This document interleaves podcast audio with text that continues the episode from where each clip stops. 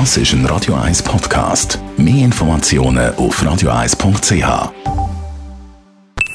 Die Morgenkolumne auf Radio 1 präsentiert vom Grand Casino Baden. Grand Casino Baden. Baden im Glück. Einen schönen guten Morgen. Diese Woche hat der Präsident von der Offiziersgesellschaft sich darüber geärgert, dass bei der Bundesverwaltung Zivildienstleistende eingesetzt werden. Das sei eine Muggelpackung auf Kosten vom Steuerzahler. Damit liegt er meiner Meinung nach falsch. Rund 1,7 Millionen Diensttage leistet Zivildienstleistende insgesamt für die Gesellschaft. An Schulen, in Heim oder im Bundesasylzentrum zum Beispiel.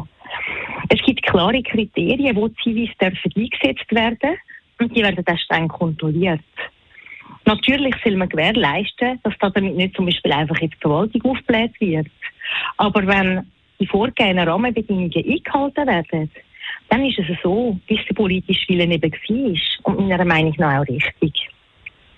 Er geht sogar noch weiter und will, dass die Zivildienstleistenden nur noch im Bereich der Sicherheit eingesetzt werden dürfen. Damit verkennt der Präsident der Offiziersgesellschaft den Gedanken und den politischen Wille hinter dem System. Es geht darum, dass ein Dienst der Gesellschaft geleistet wird. Das kann für Militärpflichtige in der Armee und für Zivis eben etwas anderes sein. Gerade in der Schule habe ich gesehen, was die Menschen für wertvolle, wichtige Arbeit leisten. Sicherheit und Armee sind eine wichtige staatliche Leistung, für die habe ich mich auch immer eingesetzt, aber es ist eben nicht die einzige staatliche Aufgabe. Die SVP geht sogar noch einen Schritt weiter und hat im Parlament eine Mehrheit gefunden, um den Zivildienst unattraktiver zu machen, damit mehr junge Menschen in die Armee gehen. Das ist ein verkehrter Weg. Es ist etwa so, wie wenn ein Pizzabäcker würde sagen, Konkurrenz darf keine gute Pizzas mehr backen, damit er selber seine besser verkaufen kann, die nicht gut sind. Der Weg muss genau umgekehrt sein. Die Armee muss attraktiver werden, sodass mehr junge Menschen dort wollen. Dass sich da einige Sicherheitspolitiker seit Jahren standhaft dagegen wehren, ist doch noch bemerkenswert. Auch, dass nur Männer militärpflichtig sind, ist nicht mehr zeitgemäß. Das zukunftstaugliche Modell heisst Service Citoyen. Jeder junge Mensch soll im Rahmen der Bürgerrechte und Pflichten einen Dienst an die Gesellschaft leisten.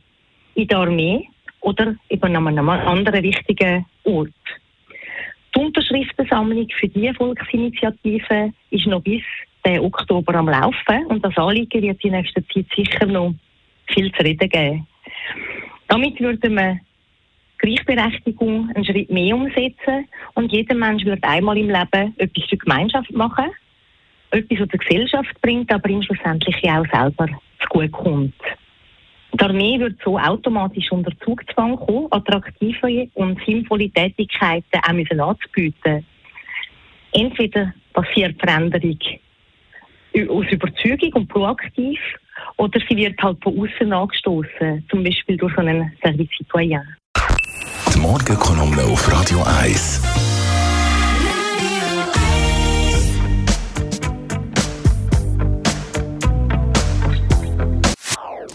Das ist ein Radio 1 Podcast. Mehr Informationen auf radio1.ch.